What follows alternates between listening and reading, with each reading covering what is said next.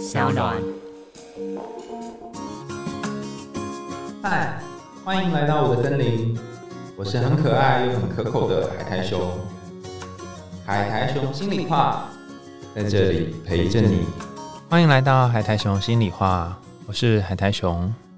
之前我们做过一个三部曲，叫做《鞋子三部曲》，我们讲了绿野仙踪、红舞鞋、灰姑娘这三个故事。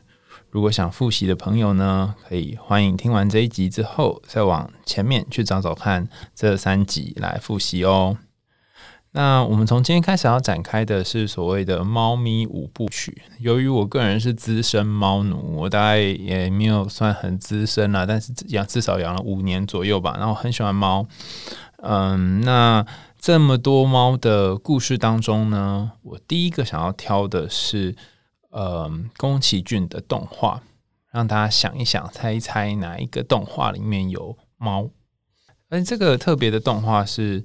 它不是以猫当做主角的动画，但是猫在这部动画当中扮演很重要的角色，就是所谓的魔女宅急便。大家记得那个小魔女琪琪旁边有一只黑猫吗？就是那个 Kiki。我最近在挑选沙游物件的时候，发生了一件有趣的事情，就是宫崎骏的物件非常的多，尤其是龙猫、神隐少女。特别特别多的，那表示里面有很多的象征。除此之外，再来第三名的话就是小魔女琪琪。那最常出现就是琪琪跟他扫帚，然后还有那只黑猫吉吉。黑猫那只黑猫有个名字叫吉吉哈，G I G I。整部动画呢，就是有。很多有关于人类的生活方式，但是也有一些是关于魔法，也就是魔女的生活。那我们今天呢，就来听听这个故事，回忆一下这个故事的情节，然后跟大家谈一谈关于这个故事有没有什么我们没有发现的秘密藏在里面。那我们就开始喽。很久以前，在一座城镇里面，有一个习俗。那这个习俗呢，是村庄里面的少女，然后是魔女的小孩，在满十三岁的时候，就要自己独立，就有点像成年礼这样，去其他的村庄，然后开始自己讨生活。那琪琪就是我们故事的主角，是一个普通的麻瓜人类的父亲和一位魔女的母亲，啊，所共同生下来的。女孩，所以她也继承了母亲这个魔女的血统。那她要做的事情就是跟其他魔女都一样哈，到其他的城镇去用他们的魔法来讨生活。呃，每一个魔女会的魔法不太一样。那琪琪会的魔法呢是骑扫把，就是飞行这个技能。而且他一生下来就有这个技能，算是一个天赋吧。只是他一开始还不太能够驾驭的非常好。就是骑扫把这个技能。那总之呢，他就来到了一些城镇，然后去了很多地方，翻山越岭，都找不到他可以落脚的地方。然后他很失望。那他还有一个能力是可以跟那个他养的那只猫叫做黑猫吉吉对话。然后跟黑猫吉吉对话过程当中呢，吉吉就告诉他说：“啊，我们这个城镇找不到，不然我们就召唤下一个吧。”也是泼他冷水，跟他说：“啊，这这边应该是没没希望了。”好不容易经过一番波折，他终于在一个类似杂货店的呃老板娘家里面的阁楼啊，就是有机会可以住在这个老板娘家的阁楼。那平时可以帮忙顾店，也可以做一些宅急便的服务。所以其实我猜琪琪应该是最早那个 Food Panda 跟那个 Uber Eat 的概念哈，就是外送服务哈。那它的服务有提供什么呢？从呃送送东西啊，送食物，然后维修灯泡，连维修灯泡都有哈，然后各式各样的，只要是到府服务的都可以哈。那琪琪在经历过这么多的外送服务事件之后呢，哎，有一天他接到一个订单啊，这订单如果当年有智慧手机的话，应该是划划开，然后就问说，请问你要接这个订单吗？啊，就暗示跳出来，竟然是一个老太太跟他说，跟他说他想要做蛋糕去送给。他的应该是孙女之类的角色吧，哈，因为他他孙女好像生日有一个庆典，所以烤了一个蛋糕要给他的孙女。然后琪琪就骑着呃扫把，先要去找那个老太太嘛，哈，就是拿蛋糕。那过程有点复杂啊，但总之最后拿到了蛋糕，又遇到了暴风雨。那在一个很狼狈、很痛苦、很辛苦的情况下，终于把蛋糕勉强的送到了呃小孙女那边。那小孙女看到了这个蛋糕，就觉得说她不需要这个蛋糕，但是奶奶却特地叫人家送来，有点像是你好心付了钱了，然后叫叫了呃晚餐去给你喜欢的人、给你重视的人，可是却他却不想吃这种感觉，然后就一副嫌弃的样子。就叫呃琪琪回去这样，那琪琪就在冒着大风雨，在骑骑骑骑又骑回家哈，就骑扫把回家。当天晚上，其实他看到他们在举办派对的时候，心情是很复杂的。为什么呢？因为这个孙女跟她的朋友在举办派对的此时，她同时其实啊也接受了这个。故事里面的主角叫做蜻蜓的邀约，他本来是要跟蜻蜓一起去参加一个活动，可是因为有这个外送的订单，所以他耽搁了。再加上大风雨，所以他无法去。再加上呢，他看到呃，这孙女全身穿的非常华丽，可是她全身她自己穿的是那种魔女的黑色的衣服，她自己没有一套可以呃可以上宴会或派对的衣服，那他就觉得，哎，我是不是不值得去？去参加这些活动，再加上又淋了雨，全身湿透感冒，于是他就躺在床上，然后病恹恹的就看着自己家里面的猫，就是跟吉吉这样子。那他跟吉吉讲话的时候，发现一件事，哎，我竟然听不懂吉吉讲话了，他没有办法跟黑猫对话。然后那天开始，他失去了魔法，失去了飞行的能力，失去了跟呃吉吉讲话的能力。他觉得很害怕，因为这是他原本拥有的东西，可后来却不见了。借他地方住的那个老板娘就跟他说：“哎，那当个人类其实也不错啊，普通人类也有普通人类的生活方式啊。”哈，就在这个 moment 呢，哈，就是琪琪又有一个特别的际遇，哈，他认识了一个住在森林里面的的女孩。这个女孩呢，她的名字叫做。乌鲁斯拉哈，它有点难翻了，有点长啊。那当年设计它的年纪可能就是接近二十几岁这样子啊，但是后来又觉得有点太老了哈，跟琪琪距离太远，所以就取中间值，然后就选了一个十九岁。那这个十九岁的女孩呢，是一个画家，那有些时候会也会画不出东西来。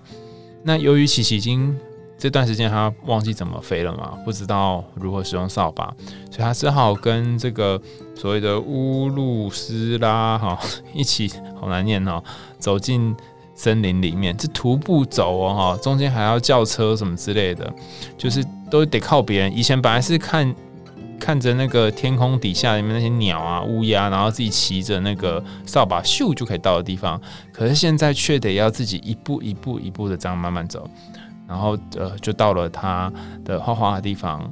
乌鲁斯拉就跟他说，他自己也有一些创作遇到瓶颈的时候，他会采取的方式就是让自己休息，休息一阵子之后，或许就会获得一些启发。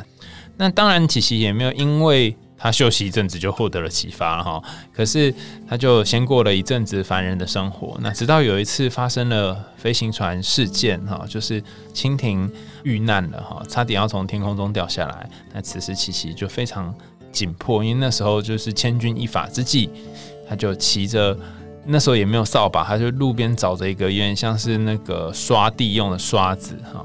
骑着这个刷子呢上去解救了蜻蜓，然后两个人在空中手牵着手，然后就这样子缓缓的降落，全全部的人就在地板上欢呼，这样。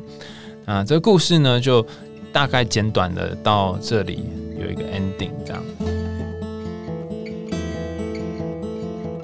那整个故事当中，其实你会发现，琪琪是很羡慕蜻蜓会骑脚踏车，然后有远大的梦想，但蜻蜓也很羡慕琪琪。他一生下来就拥有一些会飞的魔法，那两个人互相认识，然后也喜欢彼此，但是却在一次大雨的过程当中，不但错过了彼此，也遗失了魔法。那这整个故事看起来像是一个少女慢慢的长大的故事。那除了这个之外，这个故事到底想要告诉我们什么呢？或者是它藏在后面还有没有什么我们所没有解开的秘密呢？好。在我最近，因为在写那个沙油治疗的期末报告，所以就很拼命的找了好多好多有关于猫咪的神话、童话、动画，你可以想到的话，通通都找来了哈。然后发现，哇哦，人类对于猫的呃，不论是崇拜或者是豢养，都是从很早很早很早的时候就开始。一开始养是为了抓老鼠，但后来猫会被塑造成各种形象。譬如说，我们有说，我们常会提到猫女或是猫神，好啊，埃及有一个猫神哈。那各式各样的形象当中都有猫这个角色的存在，它几乎是我们生活当中不可或缺的。一部分，那猫这个到底代表什么意思呢？所以我就研究了很多，于是我们就打算来介绍这个猫咪五部曲。那大概没办法在一次就把所有猫咪的象征都讲完哈，不过我们就一点一点的讲。那这个故事最主要的猫的象征是黑猫。呃，先讲一个世俗的理由好了哈，为什么会用黑猫当做嗯，就是这一部动画里面的猫，而不是白猫、橘猫或虎斑猫呢？哈。其实哦，我我原本也不知道哈，后来是看了那个宫崎骏的有一部，他叫做什么《出发点》哦，想起来那本书《出发点》里面有谈到说哦，原来当初从创作了《风之谷》成名之后，然后再来是龙猫，这我们之前都介绍过，如果有兴趣的话，可以去看看我们先前的几个 podcast 里面有分析龙猫跟风之谷，在这两部之后，诶，好像都一直。销售量都没有上升，然后票房也不太好，那即将要面临那个吉普力公司关门的这个困境了。于是本来有谈好的黑猫宅急便，所以你看哦，它第一个它是宅急便，已经用在片名当中了，等于是冠名赞助哈。然后另外一个是他又用黑猫当做片中一个很重要的角色，所以冠名赞助又再再加上植入性行销，有没有觉得很聪明哈？本来哈世俗的理由是这样哈。不过，既然是我们是海豚王心理话，所以我们要讲一点不一样的理由嘛，哈，就是黑猫本身它也有很多特殊的特征。那尽管是到了现在，哈，魔女在这边上映了这么久了，大概都已经二三十年了，还是很多人会喜欢这个黑猫吉吉，就是小黑猫吉吉。为什么呢？因为黑猫它有几个特别的意象，其中一个意象是代表魔法、幸运，哈，或者是。呃，魔女才会养的宠物，那黑猫跟乌鸦一样哈，都有一种神性或是一种灵性的特色。通常你会喜欢黑猫的人，或是你会对黑猫有兴趣的人，或许你对一些神秘的、比较深层的情绪的一些可能难以言喻的。无法用认知说明的东西，诶，也有一些兴趣。那这就是为什么他采取的是黑猫，而不是绿猫、白猫、黄猫之类。应该是没有绿猫了啊，但总之没有其他颜色猫是有原因的。那黑猫也代表的有一些比较负面的概念，譬如说像诅咒啊、哈巫婆的魔法啊等等。所以黑猫其实有它正面跟负面的意象。那相较于黑猫的话呢，就是另外一种。完全相反颜色猫是白猫，那至于白猫是什么意象呢？哈，我们之后会在下一集的 podcast 再跟大家说明哈。那我们先把黑猫部分讲完。黑猫还有一些呃有趣的部分哈，就是你可以想象一下啊，这只黑猫是跟着琪琪一起来到城镇里面，可以想象它呃离开他家算是很兴奋，可是又很孤单，因为。他自此之后就要自己一个人生活嘞，他离开他的妈妈，离开他的爸爸，要自己讨生活。那这只黑猫，它其实是扮演一种过渡性客体的角色。什么是过渡性客体呢？小时候，呃，之前几集啊，好像也有提过这个概念哈。不知道大家有没有那种小的手帕、小的毛巾、小的棉被？那这些都是让你。在长大过程当中，发现妈妈不在的时候，你有些气味或感觉，你可以依附在上面，然后你可以握着你的小被单，握着你的小毛巾，握着你的小熊熊哈，然后度过那些一个人寂寞孤单的时刻。所以黑猫也是一样哈，那个不论是扫把上挂的黑猫小布偶，或者是黑猫吉吉本猫哈，那都是我觉得某种程度上面都是这个琪琪的一个过渡客体。那除此之外呢？黑猫也是他跟自己自我对话的一个重要的象征。也就是说，其实琪琪他跟自己讲话很怪嘛，因为动画里面跟自己讲话真的非常怪。但他跟黑猫在讲话的时候，或许也是跟内在某一部分充满魔法的自己正在对话。那这里我就不得不提到一个很重要的概念了哈，叫做高敏感。嗯，心理学里面有一群人在研究高敏感哈。嗯，那高敏感有很多相关的书籍，只要你上网搜寻一下“高高低”的高哈，然后敏感就是很敏感那个敏感，你就会发现有很多类似的书籍在谈高敏感。呃，大概根据 Aaron 的研究，每五个人当中会有一个是高敏感。将近百分之二十左右，高敏感人的特征是对于一些呃声音、气味，或者是别人可能感觉不到的东西，有特殊而且特别敏感的感受。好，比如说一根针掉到地上的声音，或者是呃隔壁的隔壁的隔壁在煮啊煎鱼的声音。哈，好。或者是呃楼下的楼下的楼下的楼下的楼下啊，在煮咖喱饭的味道等等。那对于这些特别的敏感，那有的人是全面性的敏感啊，就所有的知觉都很敏感；有的人是特别某几个知觉比较敏感。那还有一些敏感是比较特别的哈，就是它不是属于知觉式的敏感，它是属于直觉式的敏感。比方说，可能我们会说这个人他通灵哈，他怎么到某个地方，然后就觉得我不行，这边气怪怪的，气场怪，就是一个直觉，或是嗯，我觉得你后面好像有人之类的，像这样，这个直觉式的敏感，或者是很难以言喻的敏感呢，哈，好，包含声音、气味哈这些的敏感，都很有可能让当事人陷入一个困境，就是我会不会太敏感了？然后这个敏感有一点。这感官有点开的太大了，就是侦测器太强了，让我很难好好的生活。那黑猫在这个故事当中，如果我们把它当成是魔法的一种象征的话，那有些时候作为一个魔女，在人类的世界当中生存，要能够驾驭她的魔法，能够驾驭她的敏感，驾驭她好像有一点跟别人不一样的部分，是很不容易的。就像是要驾驭扫把一样，要能够让扫把顺着自己的意飞，而不是乱飞一通。要能够呃，让这个扫把有他知道他的脾气，他喜欢什么，他讨厌什么，然后顺着他的意，可是又要能够去到自己想去的地方。可见呢，你会发现这个驾驾驭是一个多么困难的技能。好，那同样的情况，我们毕竟都不是魔女嘛，哈，但是我们。可能其中有一些人哈，有五分之一的人是高敏感的人。那你要学会的就是去驾驭你的敏感，在你很容易去在意别人的感受，很容易对某些事情焦虑，很容易呃，因为听到一些声音或是闻到一些味道而觉得非常不舒服，影响你的情绪的时候，你有没有办法去驾驭自己这个超能力，驾驭自己这个跟别人不同的力量，然后透过嗯。好好的去和他相处，然后让自己过得好一点。曾经我遇过几个像这种拥有高敏感魔法技能的朋友们，然后我问他们说：“如果让你们选择，你们会选择想当那五分之四的低敏感族，还是五分之一的高敏感族？”好，那当然我只有找几个人了，或许其他人答案会不一样，但我找的几个人，他们都会说。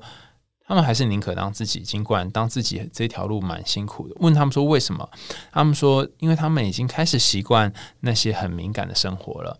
他们开始，呃，从出生到现在都是开着这么强烈的侦测器在生活，所以如果今天要他把这侦测器关掉，他反而会有一种不安的感觉。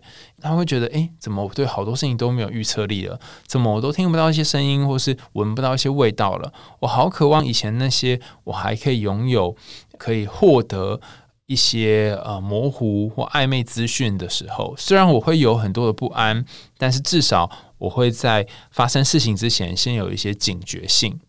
好，所以同样的情况，回到《魔女宅急便》这个故事，其实，在有一本分析宫崎骏的书，哈，叫做《给孩子的梦想飞行器》里面的其中一篇啊，是由蔡生玉精神科医师写。蔡生瑜啊，不确定那个最后一个字怎么念啊，应该是言言语的那个语哈。啊，蔡医师有谈到。嗯，在魔魔女宅急便这个故事当中呢，除了讲到驾驭的这个课题之外，还有一个是有关于拥有跟失去的课题。人总是会在你失去了一个你既有的能力之后，才会开始去思考一件事情，就是我当初是怎么样拥有这个能力的？如果你生下来就会走路，生下来就会讲话，你几乎都不需要去想说为什么我会这些。可是你有一天发现你不会了，你不能走路了，不能讲话了，不能做一些事情了，你才会开始反省说：哎，那我当初是怎么样办到的？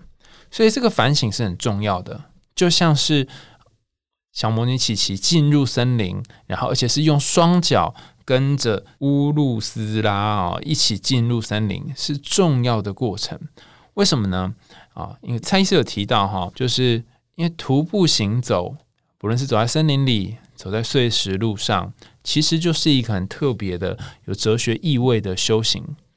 老实说，跟大家分享一下，我最近也开始在做这件事哈，因为买了一个厉害的手表，可以计算我每天走多少步，然后我就设定我的目标，每天是一万一千步啊。为什么是一万一千步呢？因为它上面写说，一般凡人就是正常的活动量应该一天要一万步。我想说我要比凡人好一点点，所以我就设了一万一千步。然后当你走到一万一千步的时候，你手就会震动，然后发出耶，你达成目标了哈，就就是告诉你说庆祝你完成了今天的目标。那有几天没完成了哈，不过大部分都有完成。那我在走路的时候发现一件很特别的事情，就是，呃，它是一个缓慢的修行。你不需要太快，像跑步这样；你也不需要配速，因为就走路嘛，平常也都在走啊。但是你需要去感觉到你身体的平衡，然后你要感觉到你的脚底板跟地板的碰触，你得去感觉到路况，你得。花时间让脑袋是空空的。我这里用花时间让脑袋空空的原因，是因为呃，以前我走路总是会习惯一边写东西一边走路。可是后来发现，这样大概会有两个结果。第一个结果呢，就是别人会觉得我走很慢，然后可能譬如说我平常都绕公园，然后他们就从后面撞到我。那另外一个结果就是我会撞到别人哈。呃，最糟的情况就是我撞到变电箱，就结果变电箱没事，但是我头肿了一个大包这样子。以前都是边走路边看东西或边做事情，但是现在开始要有一个修行，是自己走路，然后自己把脑袋放空，你就给自己每天会有一段时间是让自己休息的。这个大脑正在休息，然后你身体正在活动，或许就可以从那些你过去呃已经失去的东西当中，慢慢找回一点一点一点自己本来拥有的东西。这个琪琪呢，在他这整个故事当中，失去了他最重要的一样东西，叫做魔法。他不再会飞行，不再能够听得懂吉吉讲话。他很沮丧，但他进入了森林一趟，并且和那个乌鲁斯啊一起进去，然后看到了原来一个人在低潮的时候可以允许自己休息。那他也做这件事情，让自己有机会可以休息，然后当一阵子的人类，当他。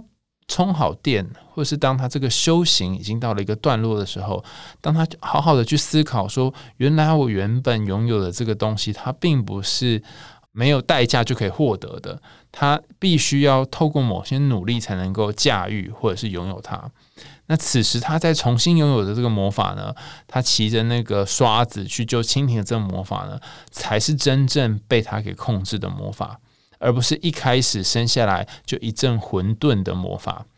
蔡医师在书里面还有提到，哈，一个小孩要变成大人，其实有一个很重要的关键在于，你要把你的玩具变成工具。我再讲一遍哈，因为我觉得这很重要。你要把你的玩具变成工具。嗯，举例来说好了，我最近在做布置我们治疗空间里面的沙油物件。那沙油物件就是很多的小公仔，很多的呃物品。大概都是比手掌还要再小一些些，那它方便可以让你放到沙盘里面。那我在整理这些东西的时候，我发现我买好多好多玩具哦，甚至一些不相干的玩具，比如说变形金刚，然后我也把它买进来。有一天，我的督导就进来，然后看到满柜子，大概有三柜吧，满满满都是沙油的物件，真的是挤爆了这种状况。他就讲了一句话，他说：“哇，你在这里放了好多你的玩具哦。”我那时候内心 always 就是说，这哪是玩具啊？这是我们治疗要用的东西耶！这就是杀具，杀具它有特别的名称，叫做杀具，好吗？或者我们可以说它是物件哈。那怎么怎么会是玩具呢？但我后来哈，在某一次夜阑人静的情况下，我突然发现了一件事，就对我来说，他们真的是玩具。为什么呢？因为我买的时候会有一种我拥有它的感觉，可是实际上我没有把它当成是一个治疗用的器材，我只想要拥有它。那当我想要拥有它的时候，我跟它之间的关系不再是治疗跟被治疗的关系，而是一种有一点像是成瘾之类的关系。所以回到刚刚讲，从玩具变成工具来说，如果我要变成在骚扰治疗上面更成熟的大人，我应该要把这个。玩具、杀具们变成他们真的可以帮助别人，或者是从这些杀具的象征当中呢，可以找出一些蛛丝马迹来协助当事人，而不是一直疯狂收买、收买这个买那个买，看到这个喜欢也买，看到那喜欢也买。否则我一直买、一直买的情况下，我真正在买的其实不是杀具，不是杀有的物件，而是玩具而已。那对你来说，你也是一样吗？你的工作是不是曾经面临低潮呢？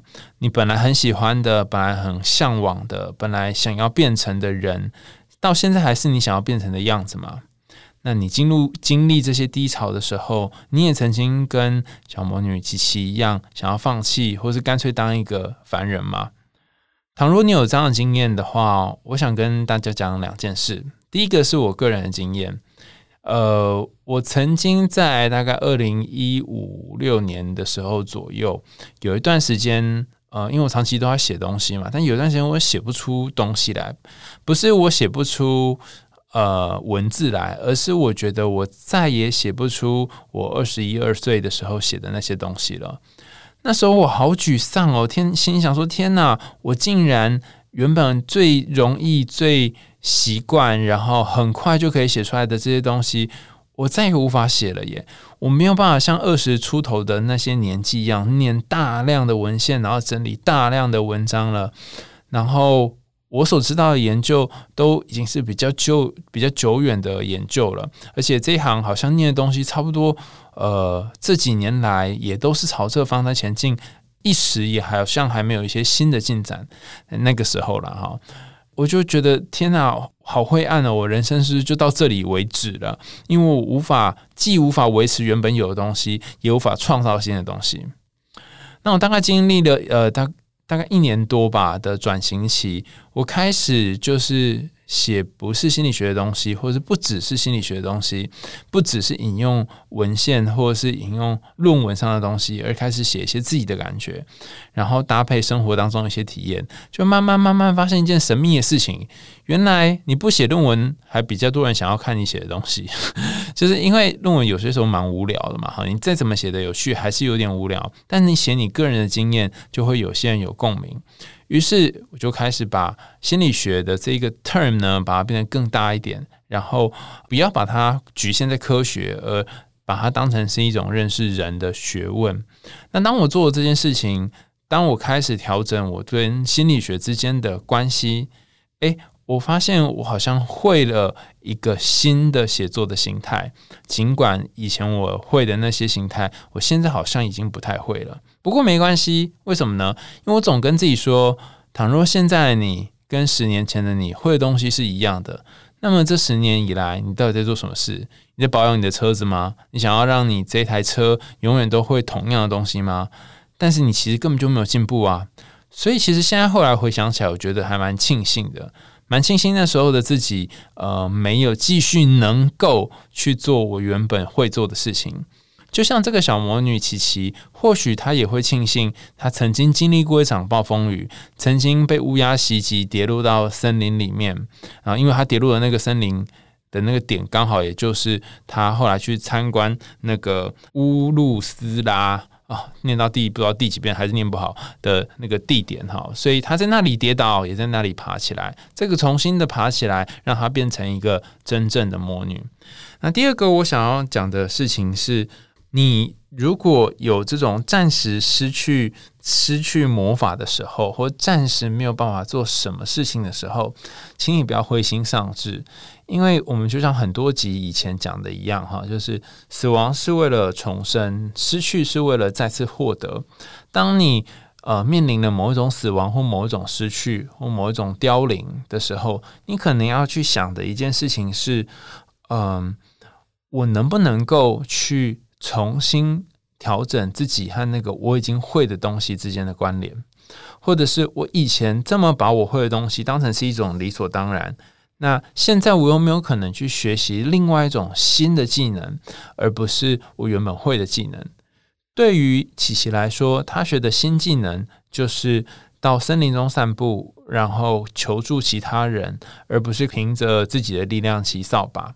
那对你来说，你有没有属于你的那种过凡人生活的方法呢？倘若你是那种在一大堆麻瓜当中生活的高敏感的百分之二十左右的人，那么你大概经常会有格格不入，跟自己过得好辛苦的感觉。可是你不正也和小魔女及其一样啊，在一个凡人的都是普通人类麻瓜的社会里面生存着，而且是用魔女的姿态生存着。只是你的这个魔女的部分是你的高敏感，而琪琪的部分是它会飞行。你有没有办法？好好的运用你这个高敏感，然后很纤细的心情去应对一般麻花的人类世界当中，找到自己的定位点跟生存呢？我想这或许就是我们大家在这终其一生的路途当中，都需要不断的平衡，不断需要的调整，就像是骑扫把一样。然后没有所谓的永远恒定的做法，我们只能一边走边看，然后一边飞一边摇，这样好。谢谢大家今天收听我们的海苔熊心里话，又到了节目的尾声了。下一集我们要利用小魔女琪琪的故事来带大家一起看一个信箱哈。那这个信箱它也是一个对于某些事情有一点紧张，然后本来拥有但又害怕失去的一个故事。我们下次见喽，拜拜。